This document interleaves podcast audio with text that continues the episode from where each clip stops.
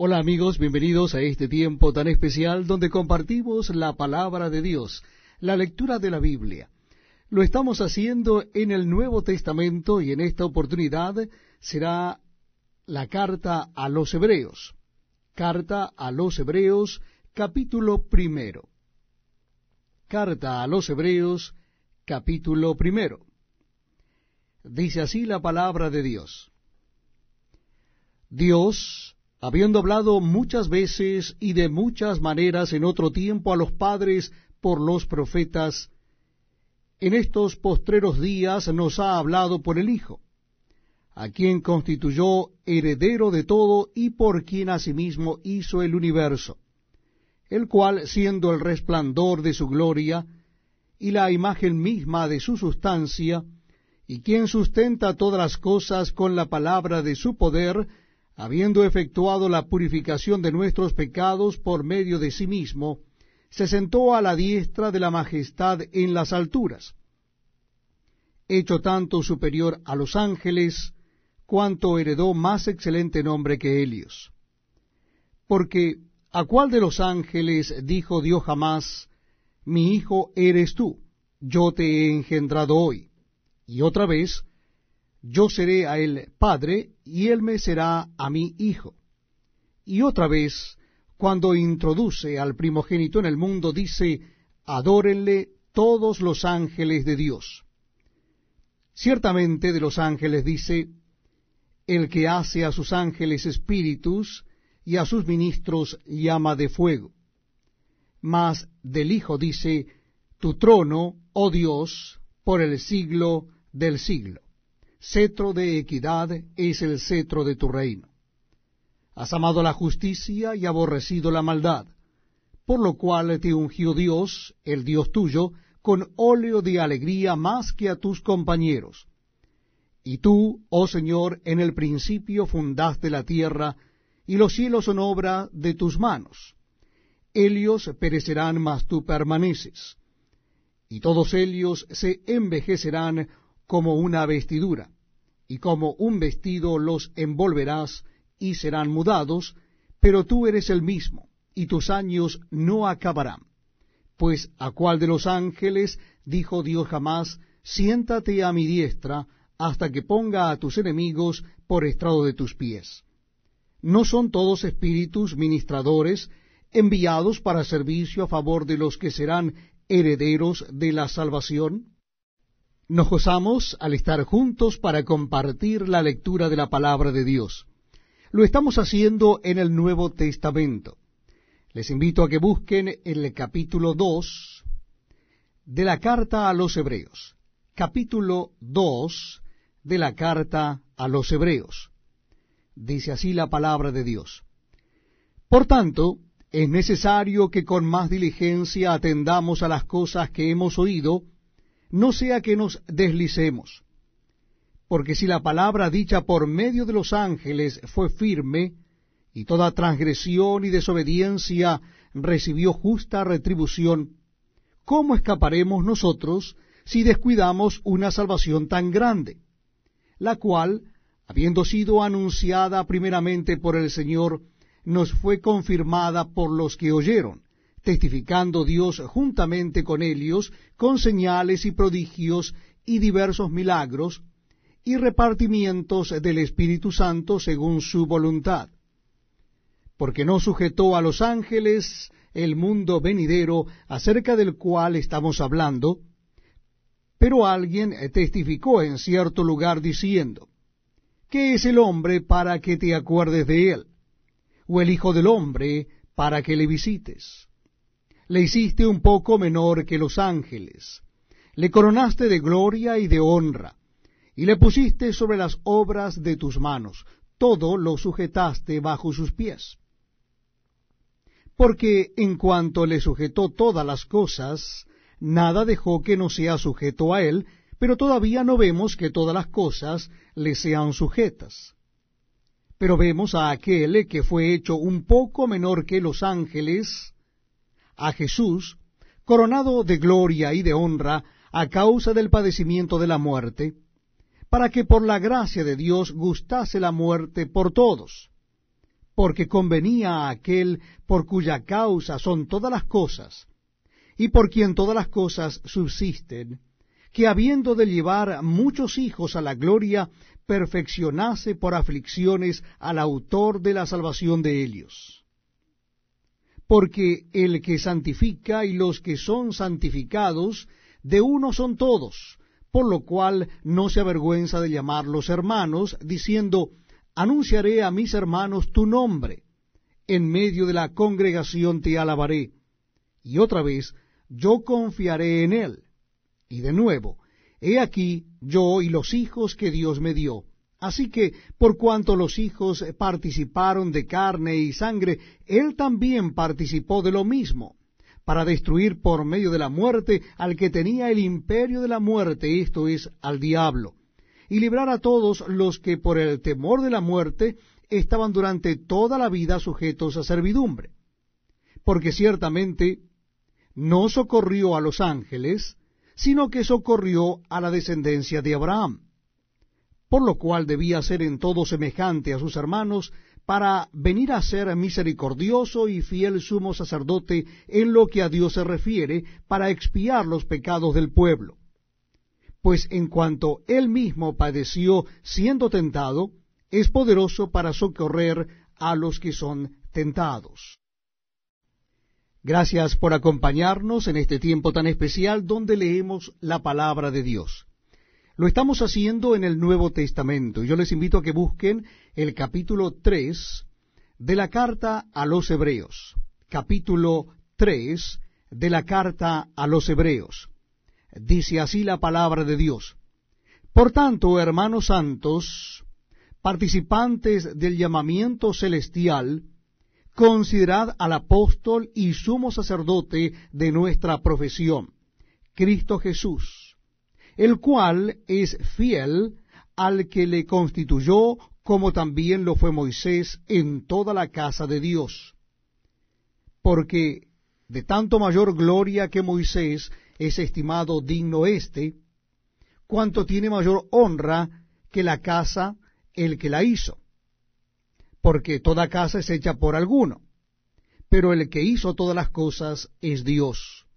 Y Moisés, a la verdad, fue fiel en toda la casa de Dios como siervo para testimonio de lo que se iba a decir pero Cristo como hijo sobre su casa, la cual casa somos nosotros, si retenemos firme hasta el fin la confianza y el gloriarnos en la esperanza. Por lo cual, como dice el Espíritu Santo, si oyereis hoy su voz, no endurezcáis vuestros corazones como en la provocación en el día de la tentación en el desierto, donde me tentaron vuestros padres, me probaron y vieron mis obras cuarenta años, a causa de lo cual me disgusté contra esa generación y dije, siempre andan vagando en su corazón, y no han conocido mis caminos, por tanto juré en mi ira, no entrarán en mi reposo. Mirad, hermanos, que no haya en ninguno de vosotros corazón malo de incredulidad para apartarse del Dios vivo. Antes exhortaos los unos a los otros cada día, entre tanto que se dice hoy, para que ninguno de vosotros se endurezca por el engaño del pecado. Porque somos hechos participantes de Cristo, con tal que retengamos firme hasta el fin nuestra confianza del principio. Entre tanto que se dice, si oyereis hoy su voz, no endurezcáis vuestros corazones como en la provocación. ¿quiénes fueron los que, habiendo oído, le provocaron? ¿No fueron todos los que salieron de Egipto por mano de Moisés? ¿Y con quiénes estuvo él disgustado cuarenta años? ¿No fue con los que pecaron cuyos cuerpos cayeron en el desierto? ¿Y a quienes juró que no entrarían en su reposo, sino a aquellos que desobedecieron? Y vemos que no pudieron entrar a causa de incredulidad. Este es un precioso tiempo el que compartimos juntos. Lo hacemos leyendo la palabra de Dios. Si usted desea acompañarnos, le invito a que busque en su Biblia o Nuevo Testamento el capítulo 4 de la carta a los Hebreos.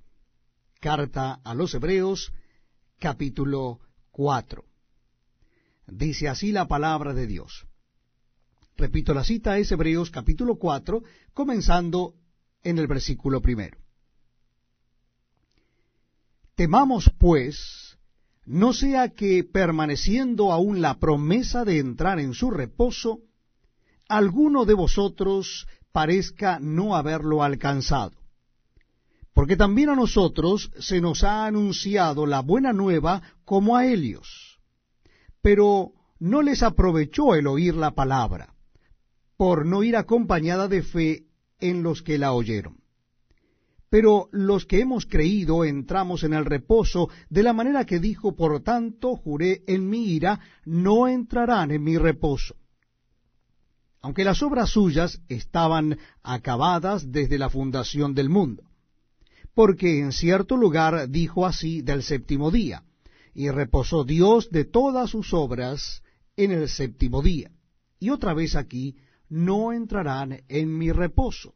Por lo tanto, puesto que falta que algunos entren en él, y aquellos a quienes primero se les anunció la buena nueva no entraron por causa de desobediencia, otra vez determina un día, hoy, diciendo, después de tanto tiempo, por medio de David, como se dijo, si oyereis hoy su voz, no endurezcáis vuestros corazones. Porque si Josué les hubiera dado el reposo, no hablaría después de otro día. Por tanto, queda un reposo para el pueblo de Dios. Porque el que ha entrado en su reposo también ha reposado de sus obras, como Dios de las suyas. Procuremos pues entrar en aquel reposo para que ninguno caiga en semejante ejemplo de desobediencia.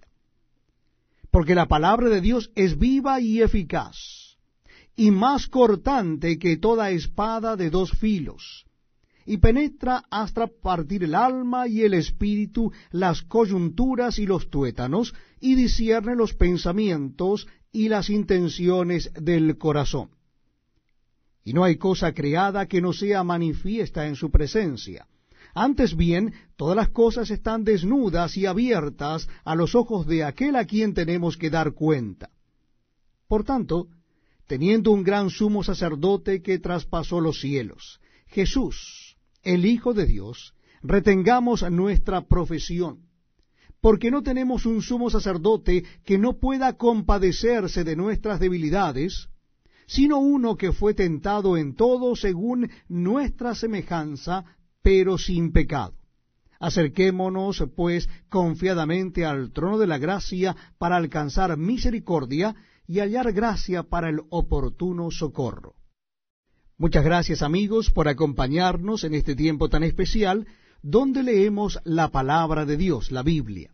Lo estamos haciendo en el Nuevo Testamento y yo les invito a que busquen el capítulo 5 de la carta a los Hebreos, si desean acompañarme en la lectura o bien escuchar la lectura bíblica, lo estaremos haciendo en Hebreos capítulo 5.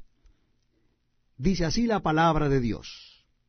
Porque todo sumo sacerdote tomado de entre los hombres es constituido a favor de los hombres en lo que a Dios se refiere, para que presente ofrendas y sacrificios por los pecados, para que se muestre paciente con los ignorantes y extraviados, puesto que él también está rodeado de debilidad y por causa de ella debe ofrecer por los pecados, tanto por sí mismo como también por el pueblo.